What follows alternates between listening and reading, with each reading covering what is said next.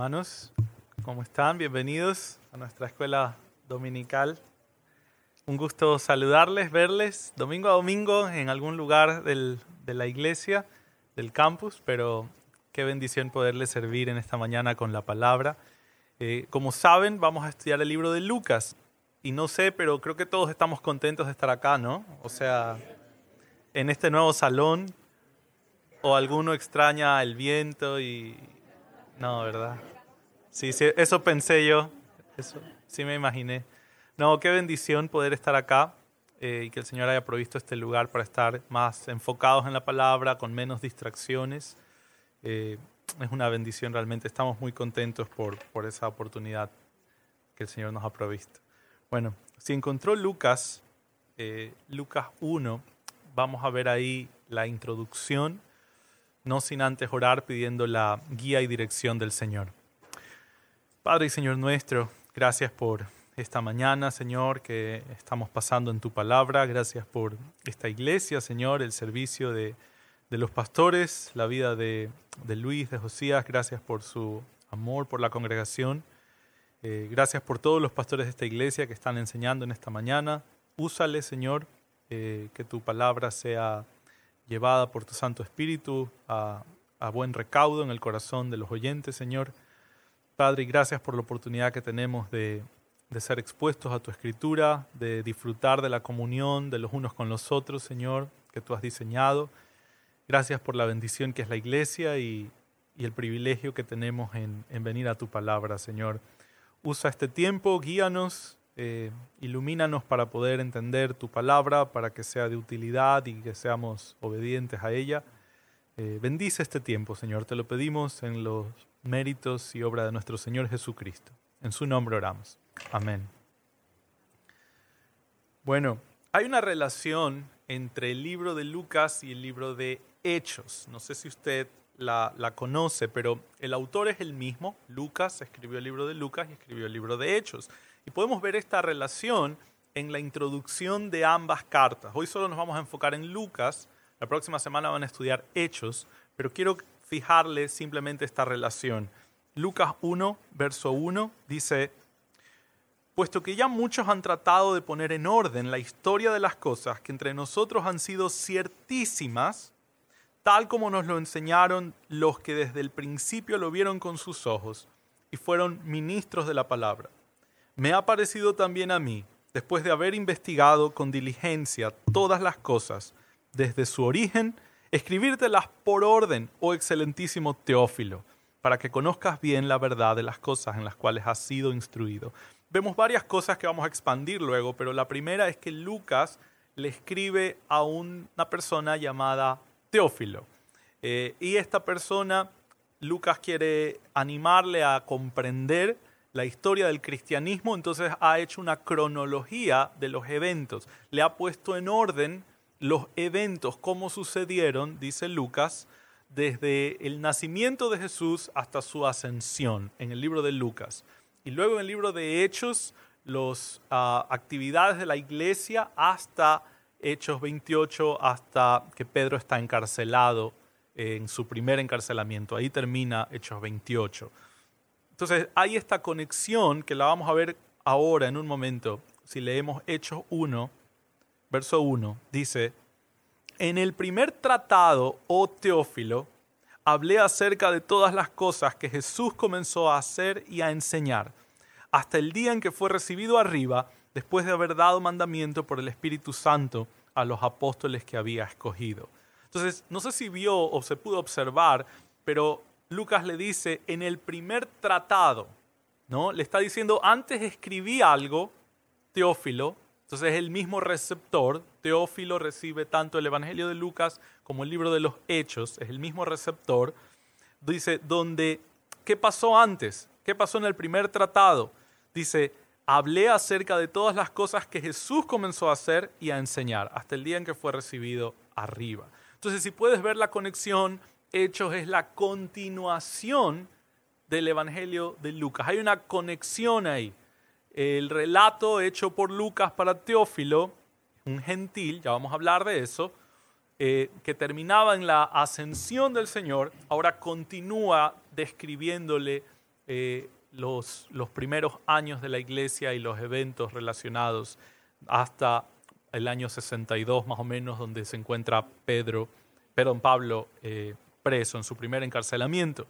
Entonces, algunas cosas que ver, volvamos a Lucas, que es nuestro texto para hoy, el libro para hoy, pero lo primero que vamos a ver es que Lucas es el autor de esta carta.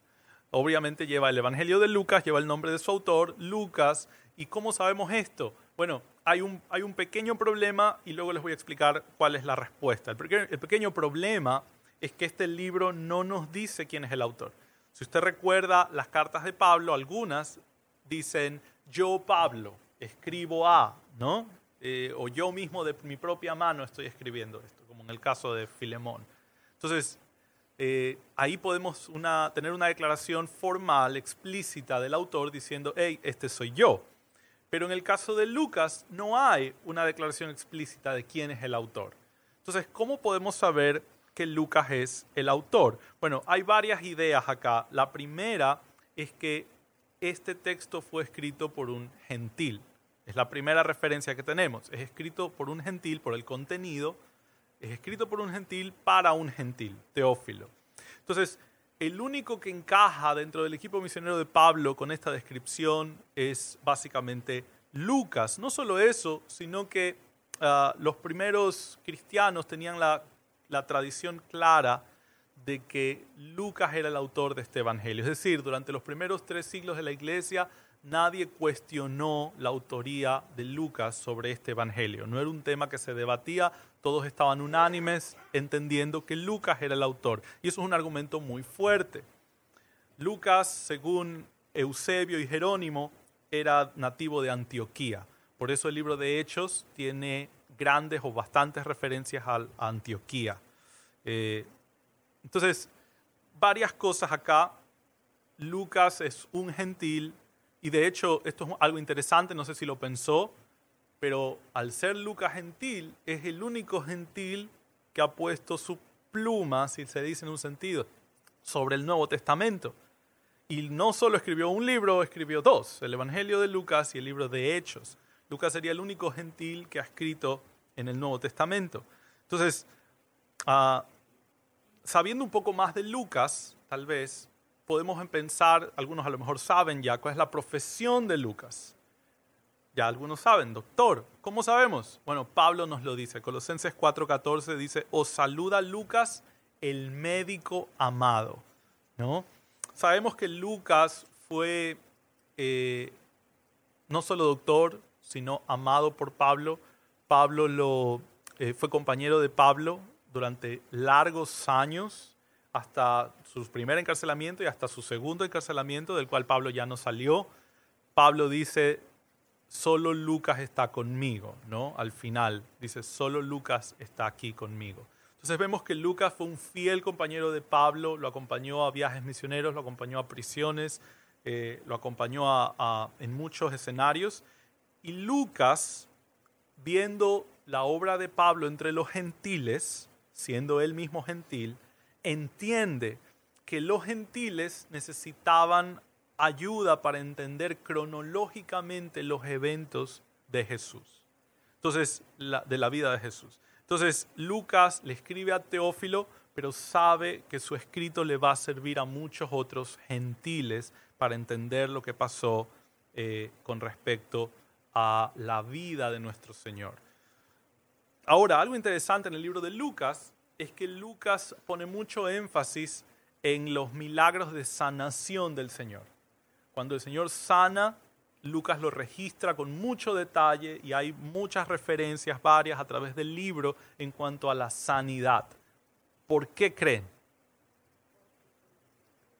Porque era doctor, claro.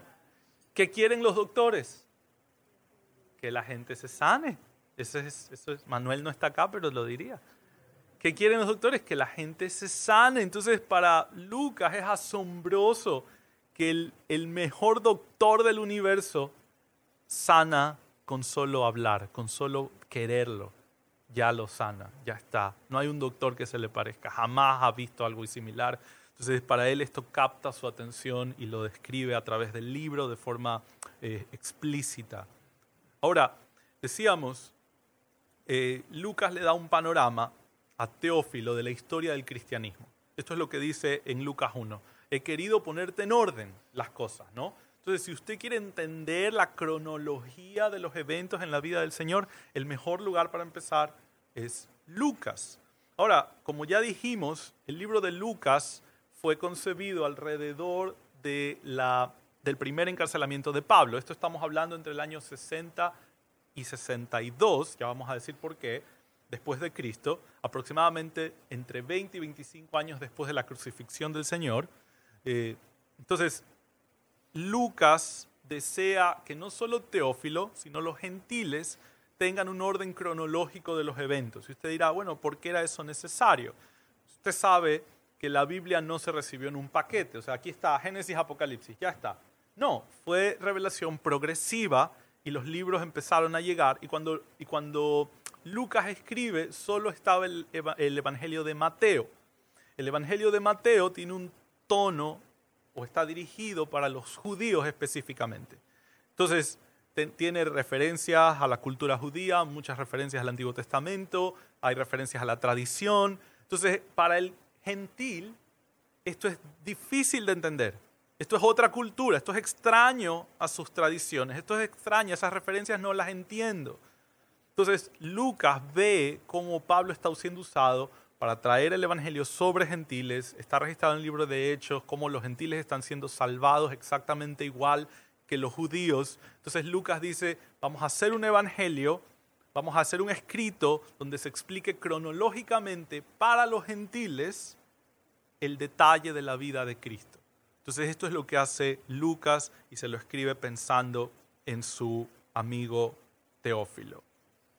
Eh, pero antes de entrar en Teófilo, hablemos un poco de la fecha. No sé si se acuerda, pero yo les dije hace unos segundos que el libro se fechaba entre el 60 y el 62, más o menos después de Cristo. Ahora, ¿por qué? Esta es la explicación un poco más amplia. El libro no se puede fechar más allá del 70, debe ser necesariamente antes, por esta razón. Eh, en el libro se habla o se registra la profecía de Jesús acerca de la destrucción del templo. El libro, en el capítulo 19 y 21, no vamos a ir por tiempo, pero en estos dos capítulos se registra la profecía de Jesús acerca de la destrucción del templo. Y luego en el libro de Hechos, que es la historia del cristianismo, no se registra la, la destrucción del templo. Concluimos, por tanto, que no había ocurrido todavía. En el año 70 el Imperio Romano destruye el templo y esto entonces debió ocurrir posterior a la concepción del libro. Hechos todavía no se había, perdón, el libro de Hechos se escribió antes de que esto pase, si no, se hubiese registrado, si no hubiese habido eh, el registro en el libro de Hechos de este evento tan importante. Entonces necesariamente debemos fechar el libro del 70 para abajo, para empezar. Entonces no, no puede ser más allá del 70. Luego, en el año 64, ocurrió la persecución grotesca y horrenda de Nerón contra los cristianos. Esto ocurrió en el año 64 después de Cristo. Eso tampoco es registrado en el libro de Hechos, por lo que entendemos que entonces ocurrió después de que el libro fue escrito. Entonces no puede haber sido en el 70 porque la destrucción del templo no se registra, no puede haber sido en el 64 porque no se registra la persecución enorme y grotesca contra los cristianos de parte de Nerón, y en el año 62 después de Cristo es el martirio de Santiago. Es el martirio de Santiago. Y Santiago tiene un rol particular en el libro de Hechos. Hechos 15 registra eh, a Santiago siendo un líder de la iglesia en Jerusalén. Entonces, si Santiago fue martirizado en el año 62 y es un personaje relevante en el libro de Hechos, debería haber sido registrado su martirio si hubiese ocurrido antes de que el libro sea terminado. Entonces, ya que no se registra la destrucción del templo, para hacer el argumento, ya que no se registra la destrucción del templo, no se registra la persecución de Nerón en el 64, no se registra el martirio de Santiago en el 62, no los quiero marear, necesariamente el libro debió haber sido escrito antes del 62, o al menos en el 62, antes de la muerte de Santiago. Entonces todo encaja de que fue escrito durante la primera cárcel, el primer encarcelamiento de Pablo, eh, cuando Pablo está escribiendo también cartas, entonces eh, Lucas ve esta necesidad. Los gentiles están siendo salvados y no tienen una explicación cronológica de los eventos de la vida de Jesús, desde su nacimiento hasta su ascensión. Entonces concibe el libro de Lucas, el Evangelio de Lucas, y poco tiempo después de eso, aún dentro de la cárcel, Pablo, Lucas concibe el libro de Hechos y los dos son dirigidos a Teófilo. Y aquí empezamos a hablar del receptor de la carta, o de las dos cartas al menos, es Teófilo. Teófilo, hay dos posturas en cuanto a Teófilo. La primera postura es que Teófilo es su nombre, se llama Teófilo y es una persona a la que recibe la carta. Y la segunda postura, y esta es interesante, pero nos dice que posiblemente Teófilo es un seudónimo. ¿quién sabe que es un seudónimo? ¿Perdón? Correcto, no es su verdadero nombre. Eh, sería algo como un alias, ¿no? O, un eh, apodo, sí, un nickname, ¿no? En inglés dirían. Entonces, ¿por qué alguien usaría un apodo, un alias? ¿Por qué alguien no necesariamente no podría usar su nombre? Bueno, hay, hay una idea acá y es que ¿qué pasa si revelar el nombre de esta persona le traería problemas? Entonces, esta sería una razón por la que Lucas dice, no quiero meter a mi hermano en un peligro, no quiero poner su vida en riesgo, no le voy a llamar por su nombre, le voy a llamar con un alias. Teófilo está compuesto por dos, eh, palabras ahí, es Teo y Filus. Teo es Dios, ¿no? De teología, conocimiento de Dios. Teo viene de la raíz de Dios o, significa Dios.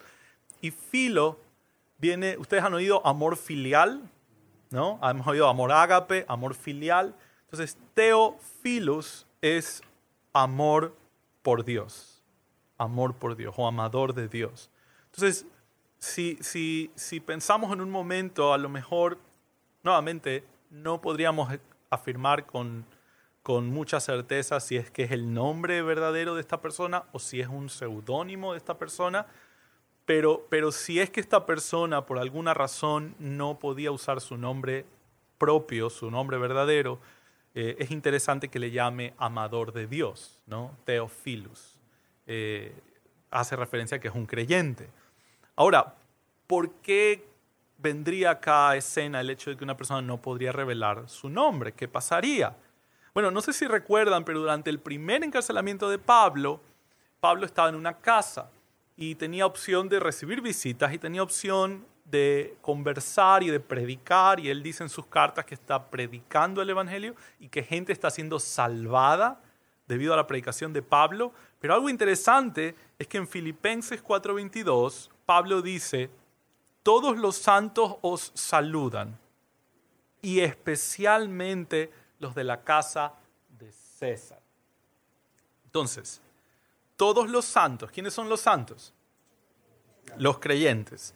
Todos los santos os saludan y especialmente los de la casa del César. Entonces, aquí muchos concuerdan de que probablemente hubieron líderes romanos que vinieron al conocimiento de Cristo debido a la predicación de Pablo durante la prisión. A lo mejor tenían algún cargo de la prisión, a lo mejor tenían algún liderazgo dentro de la prisión. Eh, no sería extraño eso. Y, y Pablo entonces habla de que hay en la casa de César creyentes, santos que están saludando en la casa de César a los otros creyentes. Entonces es posible porque Lucas le llama a Teófilo excelentísimo Teófilo, lo cual es una, los comentaristas concuerdan de que es una designación formal de autoridad. Entonces está poniendo a una persona que está en algún rango de autoridad. Entonces es, nuevamente, tratando de conectar los puntos acá. Si esta persona está en un rango de liderazgo dentro de la casa de César y revelar su nombre y revelar su posición de cristianismo podría traer algún problema a su vida particular, es posible que Lucas haya dicho, no, no quiero poner a mi hermano en un peligro innecesario, no quiero ponerlo en una situación complicada innecesariamente, entonces lo llama Teofilus.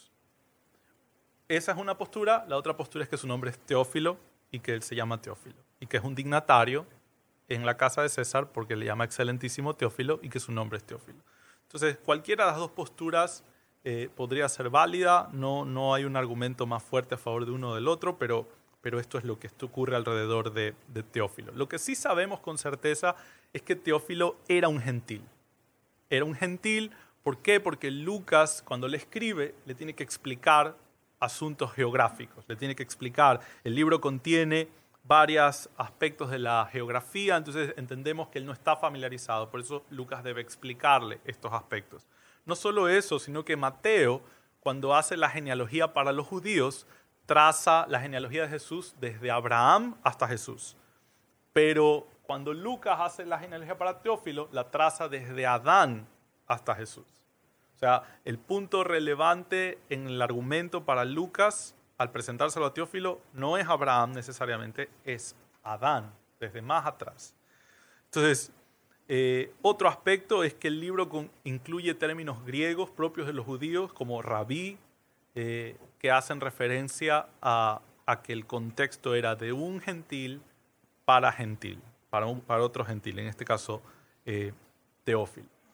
Ahora, algo interesante en Lucas capítulo 1 los versos que ya leímos, es que Lucas dice, eh, dice, tal como nos lo enseñaron los que desde el principio lo vieron con sus ojos. ¿Qué te dice eso en relación a Lucas? ¿Él lo vio con sus ojos? No, él no lo vio con sus ojos. Él dice, lo que yo te voy a contar en orden cronológico es lo que a mí me dijeron aquellos que lo vieron con sus propios ojos, aquellos que fueron ah, testigos oculares de estos eventos. Eh, Lucas no estuvo en, muchos de los eventos que él describe, pero lo que pasa acá es que Lucas hace una investigación.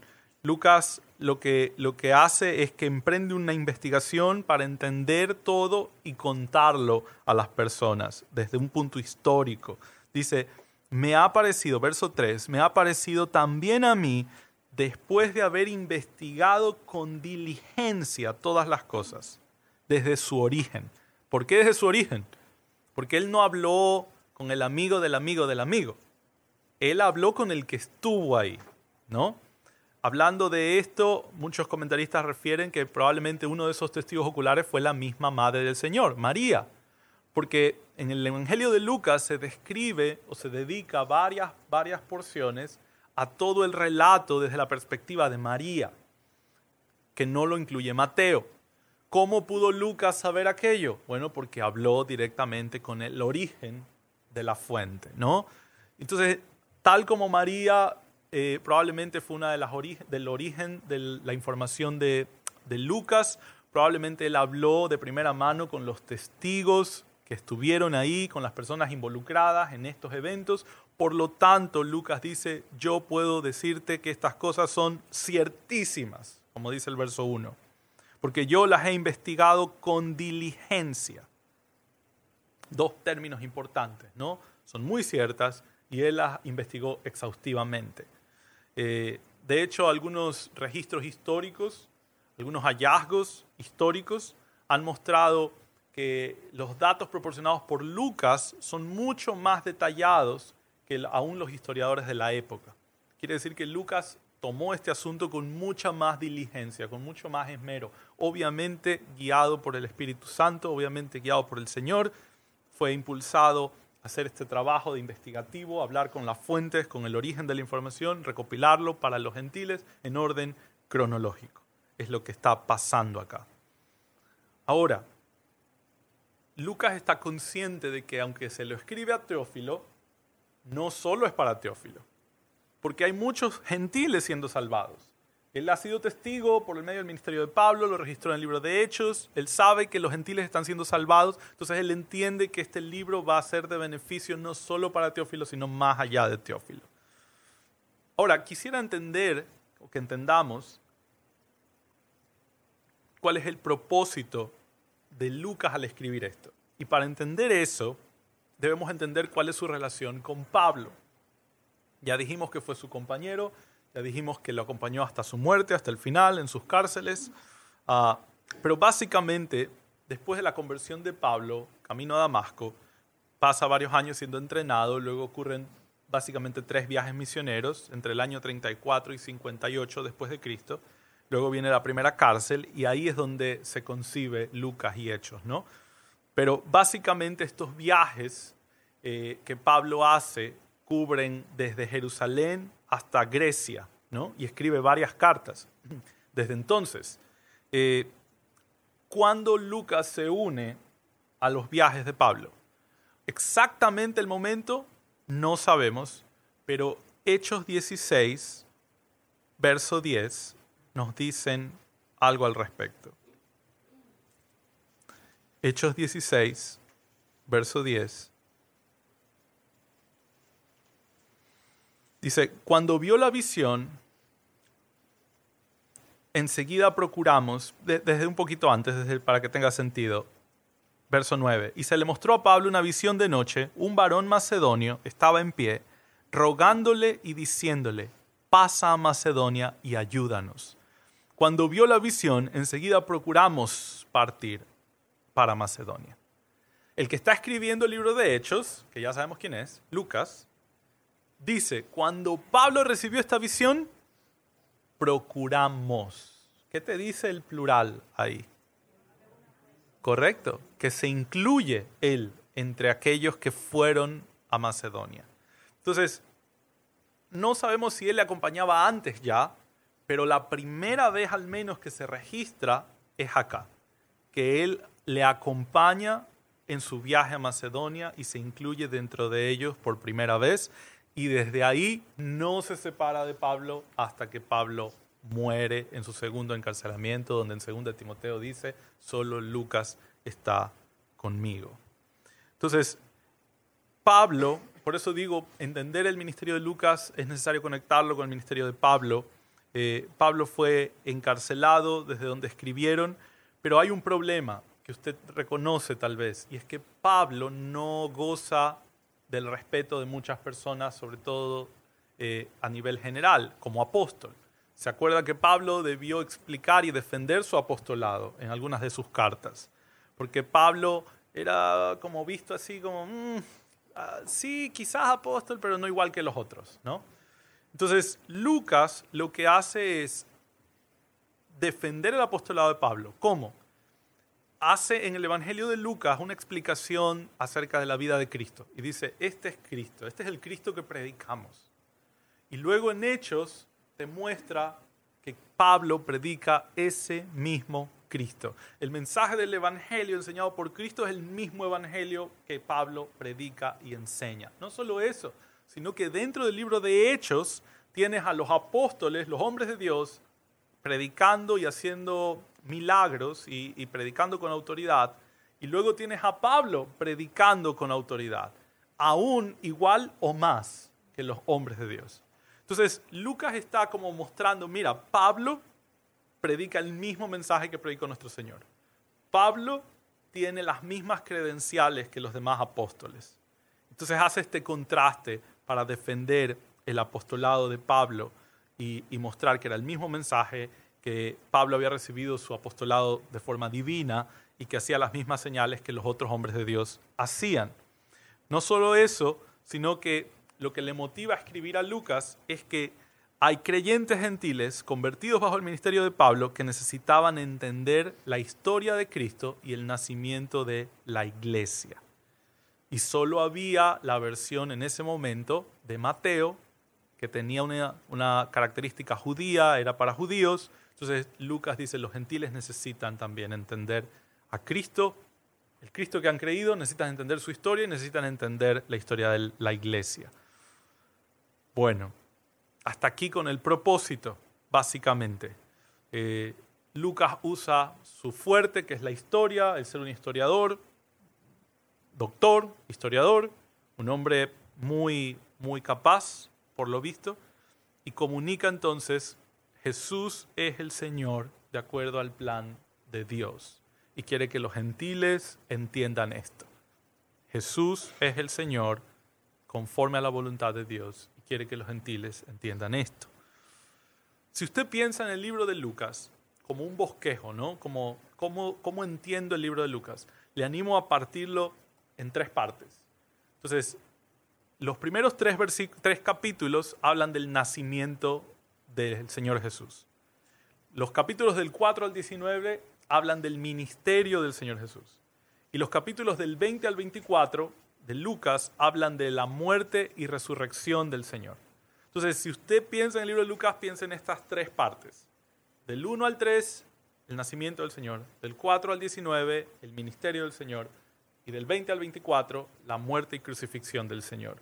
Entonces, si alguien le pregunta a usted, o usted está ese versículo acerca de la muerte del Señor en Lucas, no lo va a buscar en los capítulos del 1 al 3, porque usted sabe, no, ahí está su nacimiento. No lo voy a buscar en los versos del 4 al 19, porque ahí está su ministerio. Lo voy a buscar en los capítulos del 20 al 24, porque ahí es donde se narra. Entonces, tener esta referencia general del bosquejo del libro nos ayuda a entender el contenido, ¿no? Cómo se desarrolla el contenido ah, del libro de Lucas. Un tema importante en el libro de Lucas crucial, diría yo, es el tema o el título El Hijo del Hombre. ¿Usted ha escuchado ese título mesiánico del Señor? El Hijo del Hombre. Eh, probablemente es el título que más le gustaba al Señor, porque Él lo usa para sí mismo muchas veces en los Evangelios. Es el término que Lucas más usa para referirse al Señor. De hecho, en todos los Evangelios se usa 83 veces. En todos los Evangelios. El Hijo del Hombre.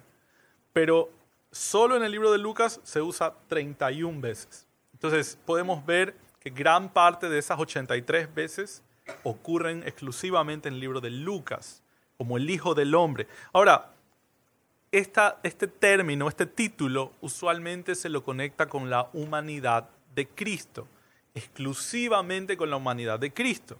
Entonces, si usted me pregunta, ¿este título es exclusivo de la humanidad de Cristo? ¿Solo me está comunicando la humanidad de Cristo? La respuesta es no.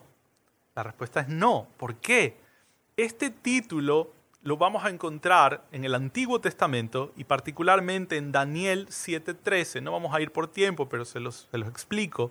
En Daniel 7.13 se nos dice que Dios le ha dado su autoridad al Hijo del Hombre para que venga en las nubes a establecer su juicio.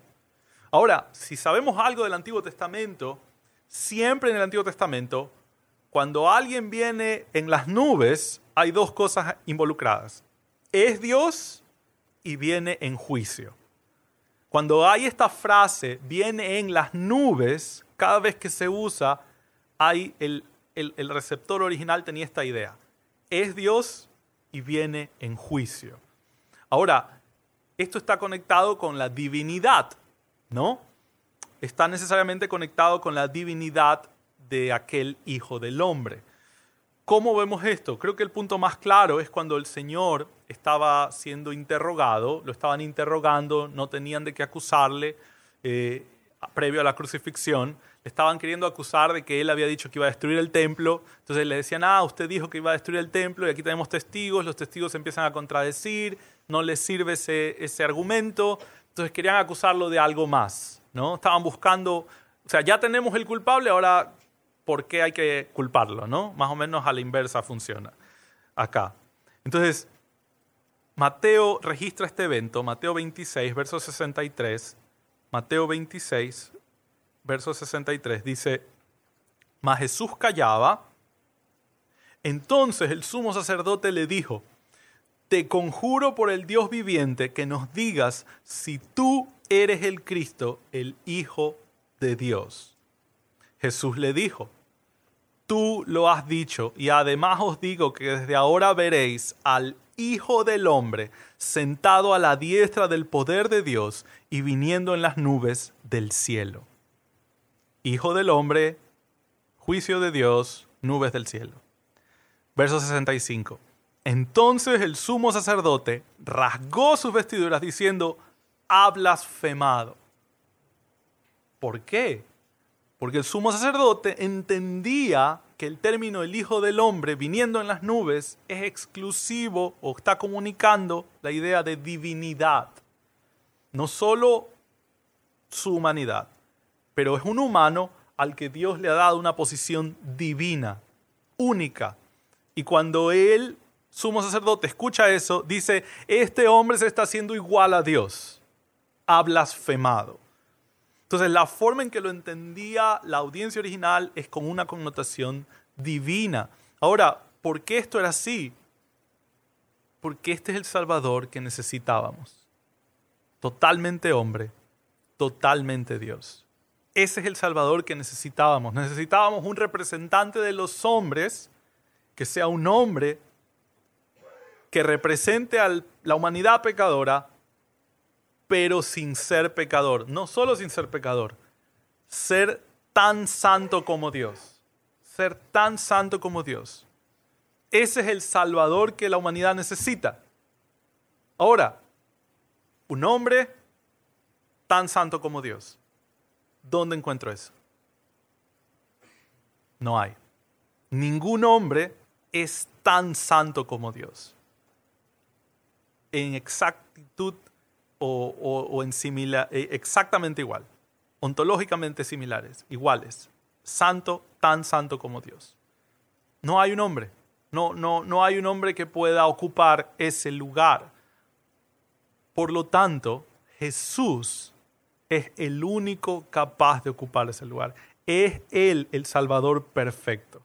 No hay otro. No, no porque no podríamos mandar a otro, es que nadie cumple con esas características. Solo Él cumple con esas características particulares. Él es totalmente hombre, de manera que puede representar a los hombres, y sería justo, pero al mismo tiempo es tan santo como Dios porque Él es Dios. Esto es lo que estaban comunicando, esto es lo que era necesario entender. Este es el Salvador que necesitamos. Cualquier Salvador distinto a eso no es un correcto sustituto por el pecador. Es por esto que es tan importante entender que el título El Hijo del Hombre, tan común en Lucas, no solo habla de su humanidad, sino que tiene esta connotación divina y así lo entendía la audiencia original. Ahora, el énfasis de cada libro, usted sabe, ya, ya ha estudiado los evangelios del Nuevo Testamento, pero Mateo tiene un énfasis y es mostrarnos a Cristo como el rey, correcto. Y por eso empieza con la genealogía del rey David, ¿no? Desde mostrándonos que Jesús es heredero del trono davídico. Entonces, Mateo nos muestra a Jesús como el rey, Marcos como siervo, Juan como Dios y Lucas nos muestra los aspectos de hombre de Dios, su lado humano. Se cansa, duerme, tiene hambre, tiene frío. Lucas resalta estos aspectos. ¿Por qué? Porque este es el Salvador que necesitamos. Es totalmente hombre, totalmente Dios. Entonces, Lucas está mostrando acá una, nos está explicando por qué Jesús es nuestro perfecto sustituto para representarnos delante de Dios, porque Él es el único que puede tomar el lugar del pecador y que Dios puede hacer justicia en Él y perdonar al pecador castigando a Jesús. Y no solo eso, sino que lo explica de forma ordenada y cronológicamente en su Evangelio para gentiles o para Teófilo y luego para gentiles. ¿no? Ahora, quiero entrar a predicar, a predicar, a enseñar algunos textos del libro de Lucas. No los vamos a poder predicar porque nos tomaría muchísimo tiempo si predicamos cada verso. Pero, pero hay algunos pasajes que me gustaría traer cierta luz sobre ellos y, y revisar algunos puntos. El primero de ellos está en Lucas 6, verso 46. Son temas relevantes en el libro de Lucas que nos ayudan a entender el libro a, forma general, a modo general, Lucas 6, 46, hay una enseñanza muy útil, muy necesaria, y es que en el verso 46 Lucas dice, ¿por qué me llamáis Señor, Señor, y no hacéis lo que yo digo? Todo aquel que viene a mí y oye mis palabras y las hace, os indicaré de quién es semejante. Aquí viene esta ilustración tan conocida del hombre que hace su casa sobre la roca y el hombre que hace su casa sobre la arena, y hay uno sabio y hay uno necio.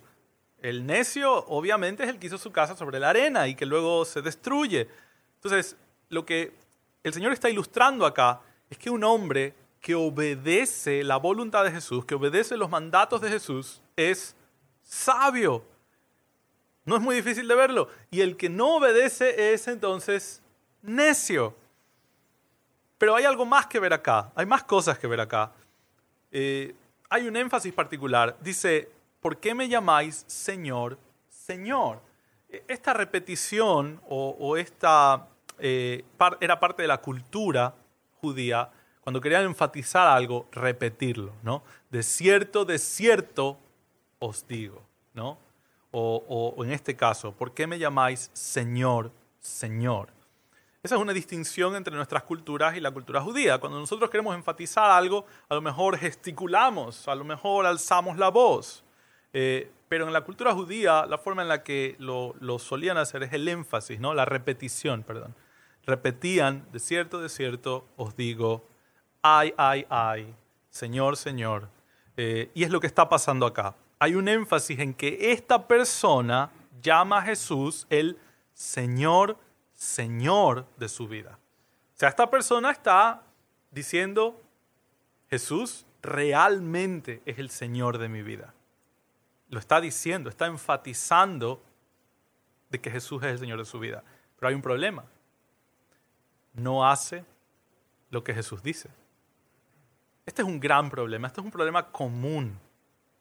Y es que personas están engañadas eh, Santiago dice, hay, hay autoengaño muchas veces, ¿no? Personas creen que están bien con el Señor, que le llaman Señor, Señor. Señor es el Señor de mi vida. ¿Y qué pasa? Pues no están haciendo la voluntad de Dios. Hace muchos años hablaba con una persona que encontré y me decía, Dios es lo más importante en mi vida. Dios ocupa el primer lugar en mi vida y tenía tres años sin ir a la iglesia. Hay una incoherencia ahí. O sea, ¿cómo me estás diciendo Dios es lo más importante en mi vida y no, no me congrego, no busco su palabra, no busco la comunión de los hermanos, no busco servir a otros? Hay una incoherencia grande ahí. Esta es la incoherencia a la que Lucas está apuntando. Hay personas que están diciendo, Dios es lo más importante en mi vida y no le están obedeciendo y no le interesan sus mandatos. Ni siquiera me interesan saberlos. Peor obedecerlos. Esta es una incoherencia. Tales personas están engañadas, según Lucas, según Santiago, según Jesús, según Pablo, según Primera de Juan. Tales personas están autoengañadas, están engañadas. Son personas que tristemente van a escuchar, si siguen en ese camino, nunca os conocí. Así que Lucas quiere quitar este engaño y nos dice o exhorta a sus lectores a considerar, ¿estamos obedeciendo o simplemente estamos profesando un señorío de Cristo que en la práctica no luce, que en la práctica hay una incoherencia? Otro pasaje que encontramos está en Lucas 10:41. Lucas 10:41 nos habla de este conocido evento en la vida de Marta y María. Jesús visita la casa de Marta y María, dos hermanas, hermanas de Lázaro, y el verso 38, más directamente de Lucas 10, se nos cuenta este evento. Aconteció que yendo de camino entró en una aldea y una mujer llamada Marta le recibió en su casa. Esta tenía una hermana que se llamaba María la cual sentándose a los pies de Jesús oía su palabra. Pero Marta se preocupaba con muchos quehaceres y acercándose dijo, Señor, ¿no te da cuidado que mi hermana me deje servir sola? Dile pues que me ayude. Respondiendo Jesús le dijo, Marta, Marta, afanada y turbada estás con muchas cosas, pero solo una cosa es necesaria, y María ha escogido la buena parte, la cual no le será quitada. Ah, muy interesante esta escena, ¿no? El Señor entra en una casa, la casa de Marta y María, y tenemos a María eh, que está sentándose a los pies para oír la palabra del Señor, ¿no? Pero Marta, por otro lado, está, seguramente entendemos, si el Señor estaba enseñando la palabra, no solo estaba Marta y María, había un grupo de personas, lo más seguro. Entonces, Marta probablemente está preparando todo para, para atender a los invitados, ¿no? A lo mejor está haciendo unos tacos ahí, no, no sabemos. O unas pupusas, no sabemos.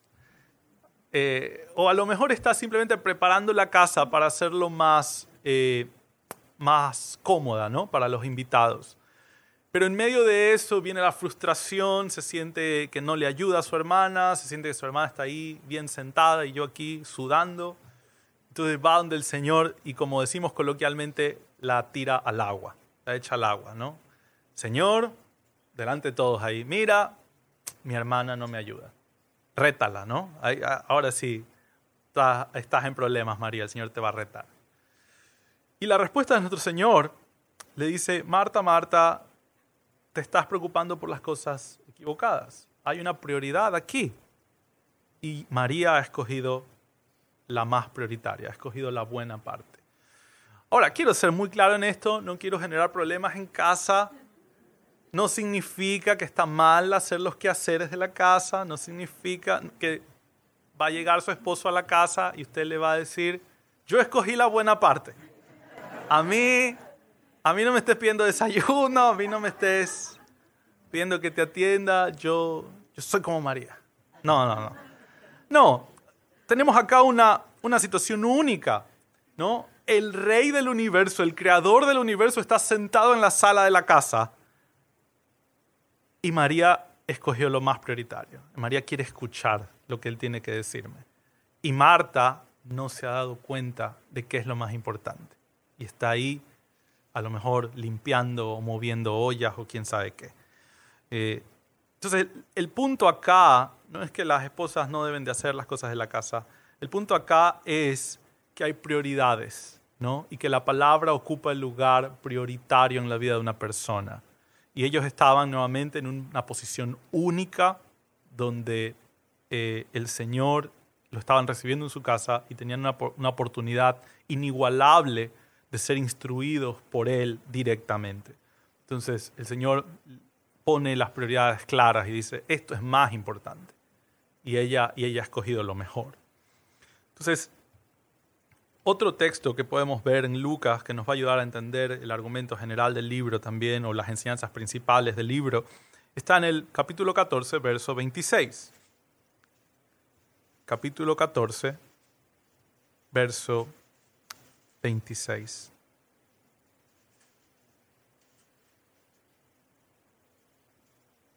Dice,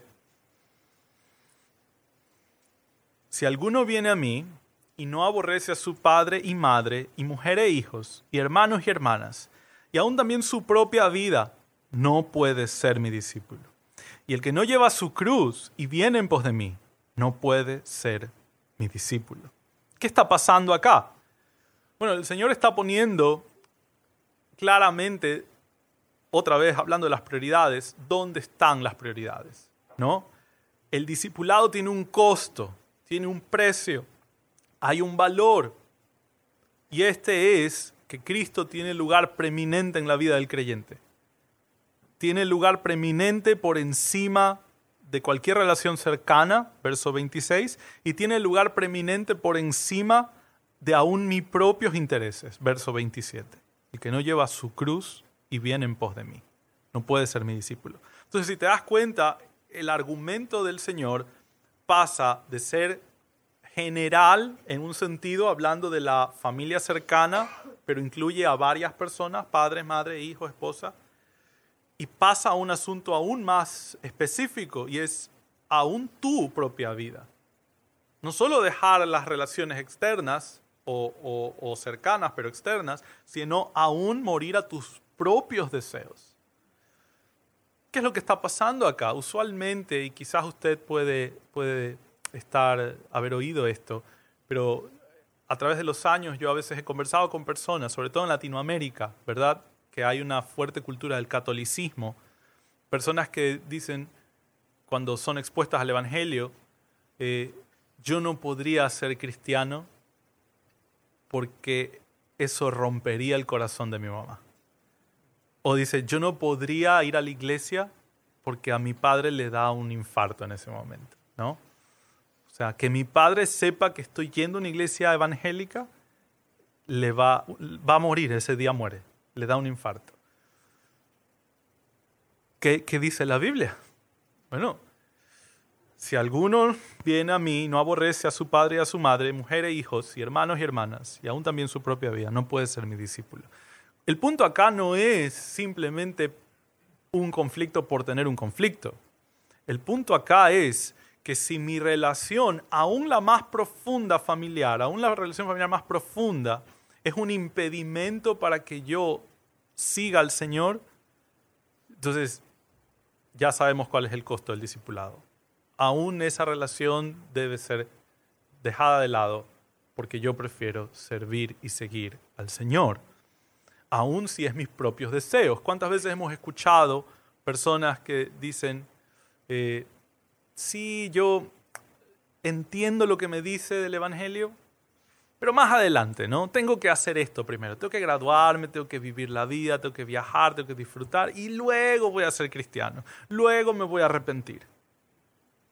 ¿Qué pasa? No están entendiendo que deben abandonar aún sus propios deseos si sus propios deseos están en contradicción con lo que la Biblia dice, ¿no? Nuevamente, no todos son llamados a tener que decidir entre padre y madre. A, veces tenemos la bendición de que nuestra madre es creyente y compartimos la fe en Cristo. A veces ocurre que no es creyente, pero tampoco se opone a la fe del hijo, ni es un tropiezo para la fe del hijo un impedimento. Pero y este es el punto, si ese fuese el escenario, ya sabemos cómo hay que decidir.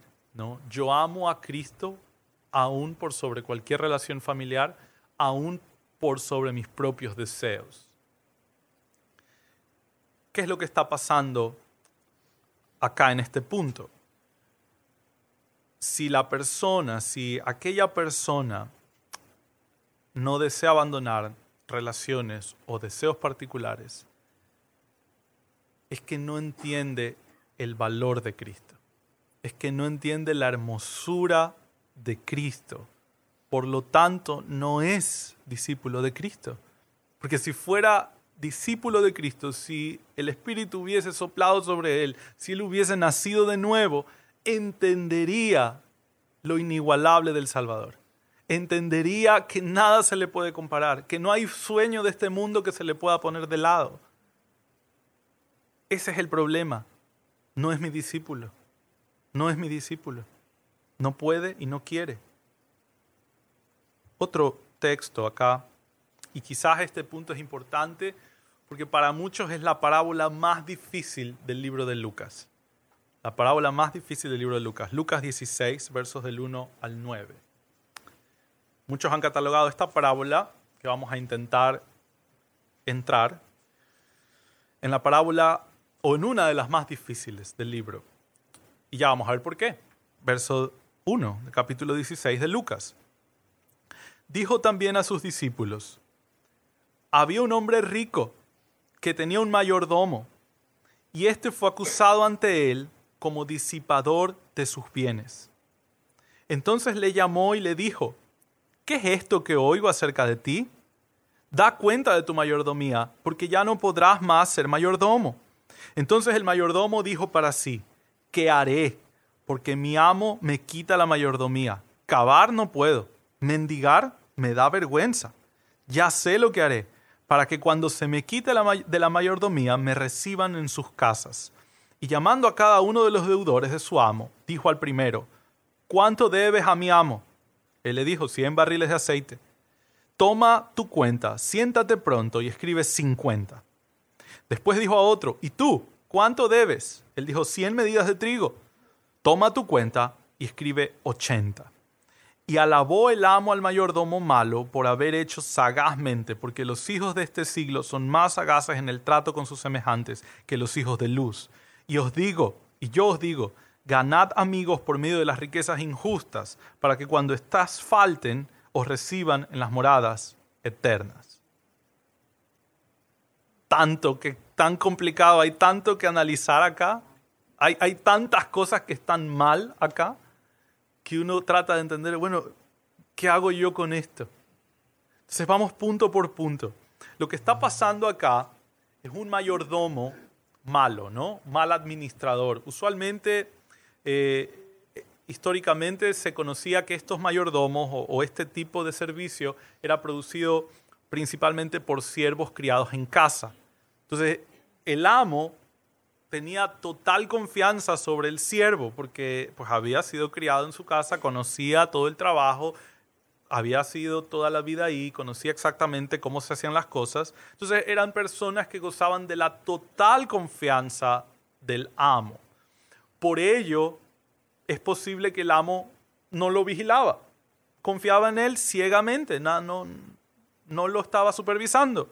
Y vienen y le dicen, él está malgastando, le dicen, es disipador de tus bienes, ¿no? Está haciendo viva la, viva la fiesta con tus riquezas, con, tu, con tus bienes. Entonces lo llama y le dice, ¿qué es esto que estoy escuchando acerca de ti? ¿Sabes qué? Ya no vas a ser mayordomo de mis bienes. Prepárame todo, le dice, da cuenta de tu mayordomía porque ya no podrás ser más mayordomo. ¿Qué es lo que le está diciendo? Pon todo en orden, dame todos los reportes porque, porque ya te voy a quitar la mayordomía. Es cuando una persona la van a echar del trabajo y le dicen, no, bueno, dame todas las claves, dame los correos, dame todo y, hasta fin de mes estás aquí. Entonces, esto es lo que está pasando. Le dice, dame las cuentas, dame todo lo que tienes, tú a tu cargo, porque, porque ya no lo vas a manejar. Entonces, esta, este mayordomo dijo para sí, dice el verso 3, o sea, se puso a pensar, ¿qué haré? Mi amo me quita la mayordomía. Y, y bien sincero, y mire que hago así, signos de eh, sí, eh, admiración ahí, eh, cavar no puedo. El, el, trabajo no es lo mío, ¿no? Si, si mi amo me echa, me va a tocar trabajar y yo soy alérgico a eso, ¿no? Cavar no puedo. Mendigar me da vergüenza. O sea, orgulloso y descarado, ¿no? O sea, él es tan descarado que lo reconoce así. Sí, no, yo, el trabajo no es lo mío y mendigar, pues no, no, no puedo. Ya sé lo que haré. Verso 4, brillante idea. Para que cuando se me quite de la mayordomía, me reciban. Tenga personas que me reciban. Entonces, ¿qué va a hacer? llamando a cada uno de los deudores de su amo, dice cada uno. Por eso entendemos que, esto solo es ejemplar, ¿no? Aquí se mencionan dos, pero probablemente fueron algunos, ¿no? Entonces, llamando a cada uno de los deudores de su amo, dijo al primero, hey, ¿cuánto debes a mi amo? Él dice, 100 barriles de aceite. Toma tu cuenta, siéntate pronto y escribe 50. ¿Esto a quién lo perjudica? Al amo o sea, ya lo había perjudicado malgastando sus bienes y ahora lo perjudico de salida robándole 50 eh, barriles de aceite. ¿Qué es lo que está pasando acá? Esto es hecho a escondidas. Si te das cuenta, pero dice, siéntate pronto y escribe. Entonces, hey, que nadie te vea, rápido, rápido, pon ahí que no debe 100, que debe 50, él lleva los registros de las deudas, ponle 50 y esto a quién beneficia. Correcto y correcto. Les beneficia al que debía, porque ahora ya no debe 100, ahora debe 50, según el registro, y beneficia al sinvergüenza, porque ahora tú me debes una. Somos amigos, ¿no? Ahora tú me debes una a mí. No solo eso, esto lo hizo con cada uno, se nos narra de otra persona, después dijo a otro, ¿y tú cuánto debes? 100 medidas de trigo, toma tu cuenta y escribe 80. Entonces, este hombre es descarado, abusivo y está eh, manipulando los registros para perjudicar a su amo que ha sido bueno con él y beneficiar a los deudores. ¿Qué nos dice esto del deudor? ¿Qué nos dice esto del deudor? También está pero mal, ¿no? O sea, le dicen, oye, pon ahí que debes menos. ¿Ya? ¿Dónde firmo? No, o sea, su, entendimiento de, la justicia y de la ética, mal, ¿no? Y cogen y le firman. Eh, sin pesar. Pero esto se pone más extraño. Verso 8. Y alabó el amo al mayordomo malo por haber hecho sagazmente, astutamente. ¿Qué nos dice esto del amo? que también era malo. El amo también era malo. Porque solo alguien malo puede admirar la maldad de otra persona, la astucia de otra persona. O sea, el amo ve lo que hizo y dijo, ay, este sí, se la sabe, ¿no? Es un amo malo. O sea, malo el amo, malo el administrador, malo los deudores. Todos malos. Y, es por eso que es complicado, o es, es lo que complica la parábola. Pero el amo malo le dice al mayordomo malo, o le alaba porque ha hecho sagazmente. Y aquí viene la instrucción, porque los hijos de este siglo son más sagaces en el trato con sus semejantes que los hijos de luz. Y yo os digo, ganad amigos por medio de las riquezas injustas, para que cuando éstas falten os reciban en las moradas eternas. Para ayudarnos a entender esto, debemos empezar estableciendo que la parábola no está diciéndonos que actuaron bien, no está diciéndonos que el, mayordomo actuó bien, porque de hecho el verso 8 lo describe como malo, lo califica como malo. Entonces esto está mal, partimos de eso. Esto está mal, el amo actuó mal, los, los deudores actuaron mal, todo este escenario es perverso, todo este escenario. Entonces no busquemos por ahí la instrucción, no busquemos, ah, yo debo ser como el malo. No, ese no es el punto. El punto acá es que aún este hombre impío y perverso tiene dos grados de sensatez para entender un principio. Cuando, el, cuando, cuando veo el mañana, debo prepararme. Debo invertir en cuidar para el mañana. Hasta el más ingenuo de los perversos entiende ese principio. Y aquí viene lo interesante. Usar ustedes las riquezas para invertir en el reino celestial. ¿Cómo sabemos? Para que os reciban en las moradas eternas. La enseñanza acá está cómo este hombre usó las riquezas para ganarse amigos, para que en un futuro sobrevivir, que no le vaya mal mañana, ¿no? Dice, ¿cuánto más deberían los creyentes pensar en el mañana, no en este mundo? Este mundo es pasajero. Este mundo tiene riquezas que se corroen, que se apolillan, que se chocan, riquezas que se pierden, riquezas que, se heredan a otras personas, ¿no? Gente trabajando toda su vida y luego lo hereda otro. Y otro disfruta o malgasta lo que le costó tanto sacrificio a otra persona. Eso lo ve Salomón en Eclesiastés. Entonces, el punto acá es usar las riquezas para procurarse un mañana. No un mañana en este mundo, un mañana en las moradas eternas. ¿Cómo uso mis Y aquí entonces viene la verdadera pregunta. ¿Cómo uso mis riquezas para cuidar mi mañana eterno? Bueno, invirtiendo en el reino de Dios. Ese es el punto. Invirtiendo en la predicación del Evangelio, apoyando iglesias, apoyando mi iglesia, apoyando misioneros, apoyando la evangelización en otras partes, estoy invirtiendo en el reino de Dios para hacer tesoros para la eternidad. Esta es una parábola difícil, pero el punto acá, si lo cerramos en una pastilla, es, aún el impío piensa en el mañana. ¿Cómo es que el cristiano viviría solo para el hoy. El cristiano que es más sabio que un impío. El cristiano que entiende mejor que un impío. Solo pensaría, no, pues esta vida es pasajera, y es tan pronto, entonces todo mi dinero me lo echo en mí y me doy todos los gustos porque al final esta vida pasa. Eso no es sabio. Aún el impío necio piensa en el mañana. ¿Cuánto más el cristiano piensa, bueno, ¿cómo hago para hacer tesoros en el cielo? ¿Cómo puedo hacer tesoros en el cielo? ¿Cómo puedo usar mi riqueza o usar los recursos que el Señor me ha dado ahora para hacer tesoros en el cielo? Fue una enseñanza de Jesús constante, ¿no? Hacer tesoros en el cielo donde los tesoros no se corrompen ni se apolillan. Mirad, poned la mira en las cosas de arriba, no en las de esta tierra, etcétera, etcétera.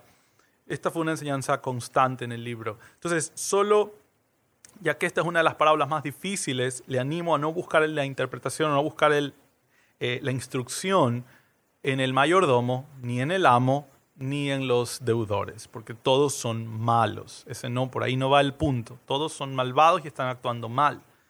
Eh, eh, el punto acá es que es una comparación en contraste negativo. Aún este hombre necio e impío tiene un sentido del mañana. Cuanto más el creyente vivir sabiamente haciendo moradas y tesoros celestiales. Bueno, finalmente, terminamos recta final. Recta final, estamos bien con el tiempo todavía. Recta final, capítulo 15.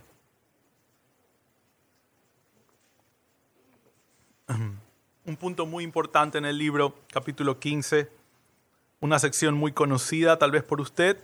Hay tres parábolas acá. La parábola de la oveja perdida, la parábola de la moneda perdida y la parábola del hijo perdido. El hijo pródigo dice ahí, pero para que rime. No, pero sí tiene sentido, porque el hijo también se pierde. Entonces, algunos piensan en la parábola del hijo pródigo y, la forma en que entienden es bueno, pues un hijo bueno y un hijo malo, ¿verdad? Algunos. Pero en la realidad lo que tenemos es un hijo malo y un hijo peor. Eso es lo que tenemos. Pero tenemos un hijo que cree que merece el amor de su padre. Y eso entendemos que bíblicamente no es así. No merecemos el favor de Dios. Entonces, él cree que es digno del amor de su padre. Ese es el hijo que está en la casa. Y tenemos un hijo malo o peor que se va, malgasta todo, pero se arrepiente. Entonces es increíble, pero el peor se arrepiente. El peor según las condiciones de la, de la parábola, ¿no? El que va y malgasta y cae en pecados horrendos, y ese se arrepiente. Y el que cree que es justo, no se arrepiente. De hecho, cuando el otro se arrepiente, el que cree que es justo, se enoja con su padre ¿Y cómo es que lo vas a recibir? ¿Y cómo es que lo vas a amar? Mira lo que ha hecho. O sea, enojado con su padre porque el otro se ha arrepentido.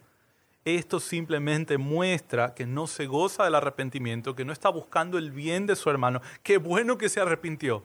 Qué bueno que regresó. Te, amábamos y estábamos esperando que regreses un día. No, no, no. Estoy bravo porque te has arrepentido. Esto, esto simplemente muestra que tenemos un hijo malvado y otro peor que se arrepintió. Entonces, eh, esta, esta sección o estas parábolas llevan un mismo sentido, si te das cuenta. O sea, la oveja perdida, la moneda perdida, el hijo perdido. Tenemos una, un hombre, un pastor, que tiene 100 ovejas, pierde una, eh, la va a buscar, regresa por ella y la encuentra, la trae. ¿Y qué hay? Gozo ¿no? Hay gozo. Verso 7. Os digo que así habrá más gozo en el cielo por un pecador que se arrepiente que por 99 justos que no necesitan arrepentimiento. Esto es, ¿recuerdas? El hijo pródigo. Hasta justo, el otro hijo es justo, y algo así, es justo, cree que no necesita, cree que merece el amor de Dios, el favor del Padre. ¿Y qué nos dice la parábola de la oveja perdida? Eso no trae gozo al reino de los cielos. Eso no trae gozo. El gozo está cuando un pecador se arrepiente. Ahí hay gozo. Así habrá más gozo en el cielo por un pecador que se arrepiente que por 99 justos. No hay ninguno justo, Romanos 3:23, que no necesitan de arrepentimiento. Luego tenemos la parábola moneda perdida y, y dice, verso 10, Así os digo que hay gozo delante de los ángeles de Dios por un pecador que se arrepiente. Entonces entendemos, entendemos que aquí un punto relevante es el arrepentimiento. O sea, el arrepentimiento, cuando el pecador se arrepiente, hay gozo en el cielo. Cuando el pecador vuelve, hay gozo en el cielo. Hay más gozo cuando un pecador se arrepiente. Es el énfasis de ambas eh, parábolas. Hay un énfasis ahí. Hay gozo en el cielo y el pecador debe arrepentirse. Es lo que empezamos a aprender. El mensaje de la salvación no puede existir sin el mensaje del arrepentimiento. Hay muchas iglesias hoy en día, ojalá y no se tope con ninguna de ellas, ojalá y no se tope con ningún mensaje en YouTube, pero hay muchos predicadores que quieren ofrecer un evangelio sin necesidad de arrepentirse. Eso, eso es como un insecticida que teníamos en la casa. Es un insecticida que cuando tú lo echabas olía riquísimo. Olía muy bien. Era dulce. Pero es veneno. Mata. Eso es un evangelio sin el arrepentimiento. Cuando están diciendo, no, ven tal como tú eres, ven tal cual eres, no tienes que cambiar nada, no tienes que dejar nada, solo ven, porque aquí Cristo te quiere amar tal como eres. Suena muy dulce, suena muy atractivo, pero es veneno, mata. Lo que produce es que las personas digan, Jesús es el Señor, Señor de mi vida, pero no me he arrepentido y no hago su voluntad.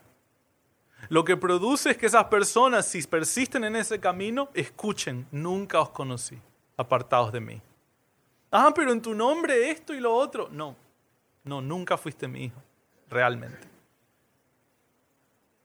El mensaje del Evangelio va de la mano del arrepentimiento y Lucas está enfatizando esto. La oveja perdida, hay gozo en el cielo cuando se arrepiente. En la moneda perdida hay más gozo cuando se arrepiente. ¿Y qué es lo que en el hijo pródigo verso 18. ¿Qué es lo que hizo el hijo? Me levantaré e iré a mi padre y le diré, Padre, he pecado contra el cielo y contra ti. Ya no soy digno de ser llamado tu hijo. Hazme como a uno de tus jornaleros. Hay un reconocimiento del pecado. Hay una confesión del pecado. Y está dispuesto a recibir la consecuencia.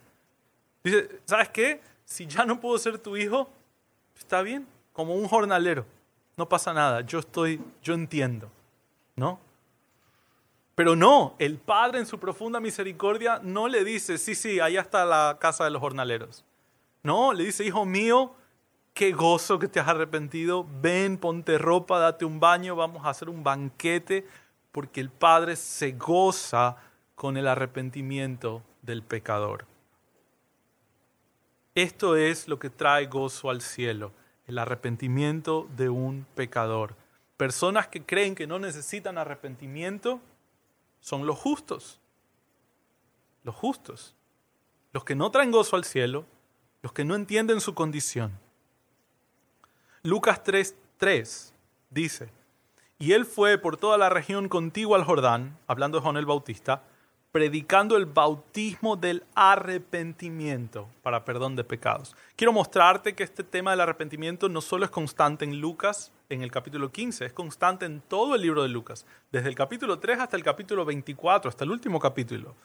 No solo eso, es también constante en los evangelios. Mateo 3:6 dice, hablando de Juan el Bautista, y eran bautizados por él en el Jordán, confesando sus pecados. ¿Te das cuenta? el asunto de confesión de pecados, el arrepentimiento va de la mano con confesión de pecado. El Evangelio no puede existir sin el arrepentimiento. Es un elemento crucial, fundamental para entender nuestra condición delante de Dios. Aún en los Salmos, hay más versículos, pero solo voy a referir dos del Antiguo Testamento. Salmos 32.5 dice, conocido este texto, mi pecado te declaré, no encubrí mi iniquidad, dije, confesaré mis transgresiones a Jehová y tú perdonaste la maldad de mi pecado. Selah. Ezequiel 33, 19. Y cuando el impío se apartare de su impiedad e hiciere según el derecho y la justicia, vivirá por ello. Este es el punto, arrepentirse, apartarse del pecado. Esto trae gozo en los cielos cuando un pecador se arrepiente. No solo lo vemos en el capítulo 15, no solo lo vemos a través del libro de Lucas, no solo lo vemos en los evangelios, lo vemos también en el Antiguo y Nuevo Testamento. Este es un tema constante. Lucas 13, si recuerdan Lucas 13, hay una, un escenario donde a Jesús lo están queriendo tentar con una pregunta le dice 13, verso 1.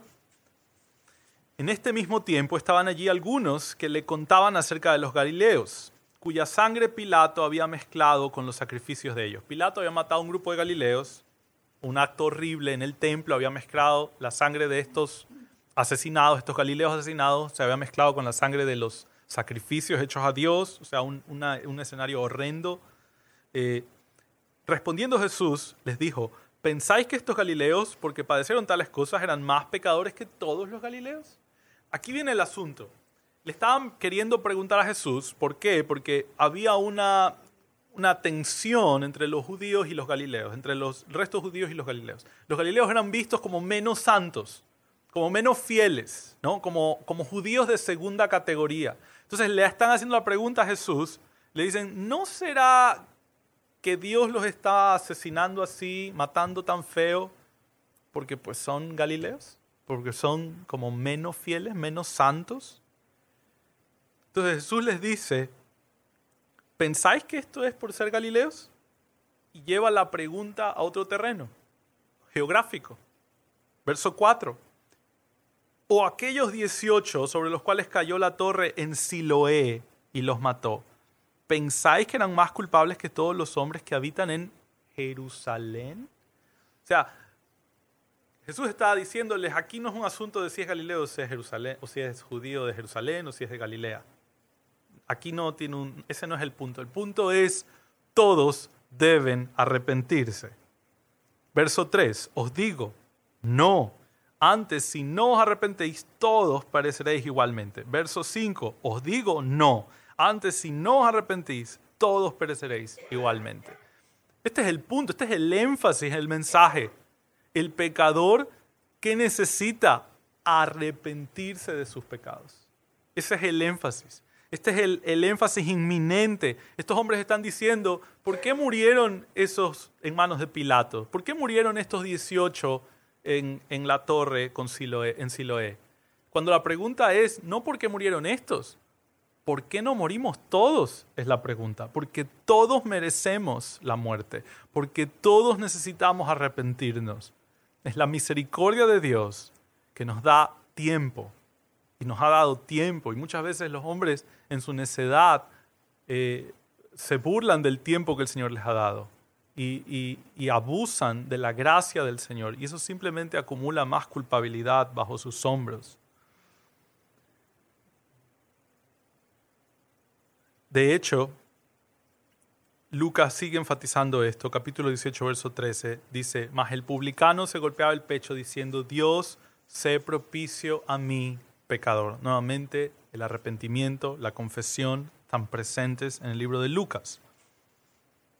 Lucas 24, último capítulo de Lucas, Lucas 24, verso 46. Y les dijo, así está escrito, y así fue necesario que el Cristo padeciese y resucitase de los muertos al tercer día, y que se predicase en su nombre el arrepentimiento y el perdón de pecados en todas las naciones, comenzando de Jerusalén. ¿Cuál es el Evangelio de Cristo? Predicar arrepentimiento a pecadores en Cristo Jesús. Cristo por quienes vino. No vino por los justos, vino por los pecadores para traerlos al arrepentimiento. Este es el punto acá. Si una persona está pensando, yo soy bueno, yo no he ofendido tanto como otras personas, yo quizás hago esto, soy buen hijo, soy buen esposo, soy buen padre. ¿Qué está actuando? Está actuando como el, el otro hijo malo del hijo pródigo. Yo soy bueno, yo merezco que Dios me mire con favor. Está actuando como los justos que no necesitan arrepentimiento. Está actuando de una forma contraria al verdadero evangelio y no hay nada que ofrecerle, porque Cristo vino a salvar pecadores. Y si usted se cree justo, no hay nada que darle a usted. Si usted se cree pecador y se reconoce pecador, entonces tengo las mejores noticias para usted, y es que Cristo vino a salvar pecadores, a tomar el lugar del pecador, la ira de Dios que el pecador merecía en toda justicia y recibirla a Él para que el pecador pueda ser hallado santo delante de Dios. Este es el mensaje que Lucas está enfatizando y es el mensaje que luego va a predicar Pablo y es el mensaje que todo hombre debe creer. Este es el punto o el énfasis de esta, de esta sección, capítulo 19, verso 10. Porque el Hijo del Hombre vino a buscar y a salvar lo que se había perdido. Cristo vino a buscar pecadores, no hombres autosuficientes en su propia justicia, no hombres que se consideran buenos. Para esos hombres no hay evangelio que ofrecerles, porque el evangelio es para pecadores.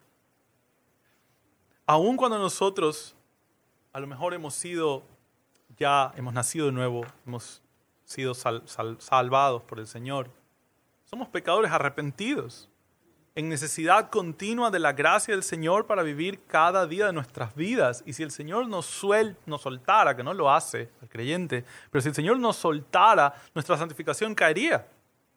Es su gracia la que nos sostiene día a día. Este es el Evangelio que creemos. Esto es lo que Cristo ofrece. Eh, arrepentimiento al pecador y sostenerlo en su gracia para llevarlo al cielo. Pero por otro lado, si a lo mejor usted está acá pensando, bueno, a lo mejor y yo nunca había entendido eso. Pues a lo mejor y, qué si yo estoy en esa condición, creyéndome justo? ¿Qué, ¿Qué si yo me veía a mí mismo como un hombre bueno, que merecía el favor de Dios? Es como cuando Pedro predicó en Hechos 2 y les, les habló que habían asesinado a Cristo y ellos dicen, ¿qué haremos ahora? Estamos perdidos.